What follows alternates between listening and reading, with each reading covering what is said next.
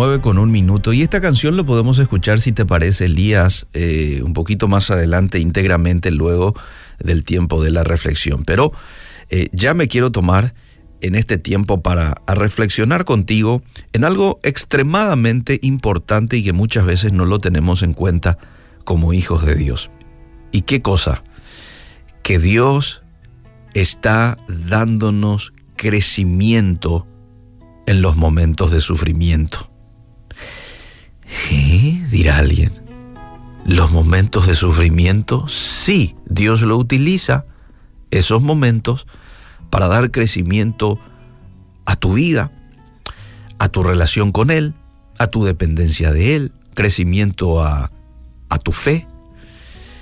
Eh, y te quiero mostrar, a lo largo de la historia, la gente ha sufrido grandes injusticias y dolor a manos de otros y nadie está exento de conflictos, de críticas, de malos tratos.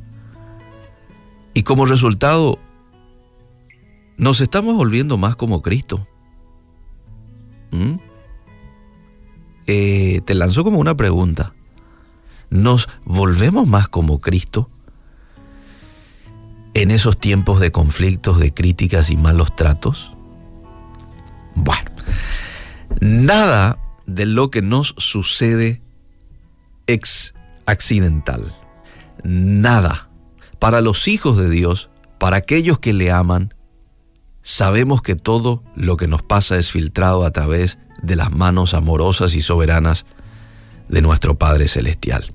Y Él puede usar cualquier cosa para hacernos creer que todo tiene un propósito, para hacernos crecer en gracia y santidad. Sí, incluso las injusticias, incluso los abusos. Y a propósito de abuso, quiero, quiero poner un ejemplo de un hombre que tuvo que soportar mucho, pero que finalmente él le dio eh, el lugar a Dios y dijo que todo lo que él pasó, Dios lo encaminó para bien. ¿Y quién es ese hombre? José. José fue un hombre que sufrió un trato muy injusto. Probablemente no vamos a pasar algo similar a lo que pasó este hombre, la mayoría de nosotros. Pero imaginemos un rato, tratemos de estar en los zapatos de José. Nos va a costar un poco porque probablemente muchos de nosotros no fuimos vendidos por nuestros hermanos. Pero él sí fue vendido como esclavo a otra ciudad, con gente extraña, con, en otra, con otra religión, otra cultura. Y fue vendido por sus hermanos, imagínate. Pero no solo eso, estando ya en tierras lejanas, en Egipto, y trabajando allí eh, para un hombre llamado Potifar, fue calumniado, y eso que estaba haciendo muy bien el trabajo, nos dice la Biblia, en la casa de Potifar. Potifar respetó mucho, respetaba mucho a José, amaba mucho a José, vio que probablemente era un joven diligente, eh, temeroso de Dios, entonces lo respetaba. Sin embargo, este hombre pasado un tiempo fue calumniado por su esposa. Y ya conocemos la historia. Ahí va la prisión. Fue olvidado en una prisión durante años. Imagínate lo que es estar en una prisión por una calumnia de algo que vos no cometiste, lejos de tu ciudad natal, lejos de tu padre, lejos de tu familia. Parecía que nada bueno iba a resultar. Pero ¿sabes qué? Había un propósito divino en todo eso. Y José aprendió acerca de los caminos de Dios mientras estaba siendo preparado para el futuro. Y fíjate lo que él dice. Eh, esto está en Génesis capítulo 50, verso 20. Estas son palabras de José a sus hermanos. Vosotros pensasteis mal contra mí, mas Dios lo encaminó a bien para hacer lo que vemos hoy, para mantener en vida mucho pueblo. Y después en el verso siguiente le dice, no tengas miedo, yo sustentaré a vosotros, a vuestros hijos, y así los consoló y les habló al corazón. Ustedes planearon algo malo, algo feo contra mí, pero Dios lo encaminó a bien. Esta es palabra clave. Dios lo encaminó a bien. De la misma manera ocurre con cada uno de nosotros, amable oyente. Nosotros tenemos que enfocarnos nomás en todo tiempo, permanecer fiel a Dios, estar en el centro de su voluntad. ¿Cómo es que uno se encuentra en el centro de la voluntad de Dios? Cuando camina en integridad, cuando camina en santidad, cuando Dios es su pasión, cuando uno tiene intimidad con Dios, porque esa es la voluntad de Dios para nosotros, que tengamos comunión con Él, la comunión con el Espíritu Santo.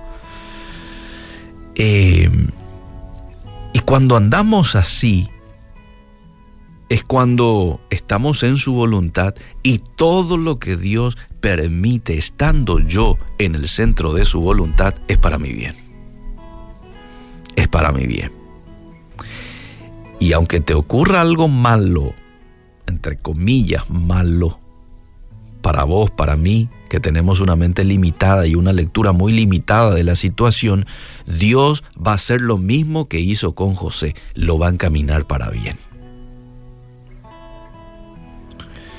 El Señor no quiere que nos enfoquemos en los males que nos han hecho. Dios nos quiere que nos enfoquemos en el dolor que hemos sufrido. En vez de eso quiere que mantengamos nuestros ojos fijos en Él.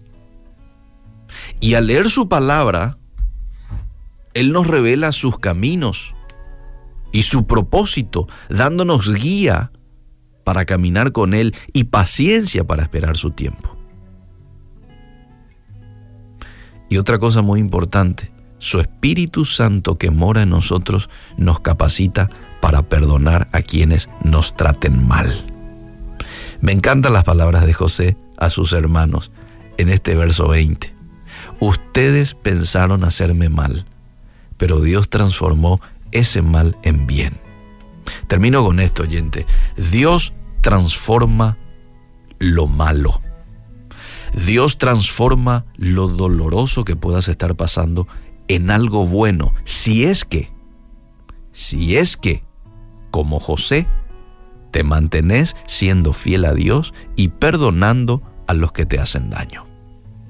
Esto fue una característica de José. A pesar de todo lo que él pasó y aún estando en la cárcel, él se mantuvo fiel a Dios. Y perdonó José. Perdonó a sus hermanos, perdonó a Potifar, perdonó al, al carcelero este que se había olvidado eh, de él, a quien él le había hecho un favor en su momento, revelándole un sueño. Bueno, hasta él se olvidó de José, él lo perdonó. Y Dios transformó lo malo, lo doloroso, en algo bueno, de la misma manera como lo va a hacer contigo y como lo va a hacer conmigo.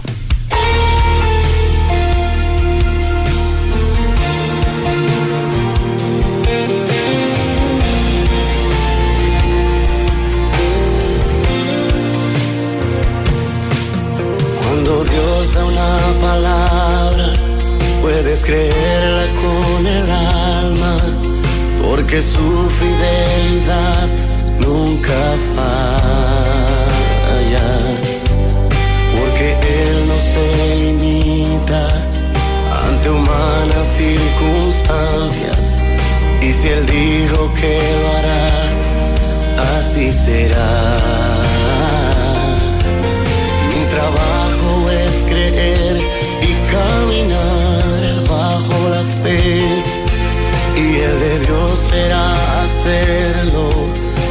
Tiene todo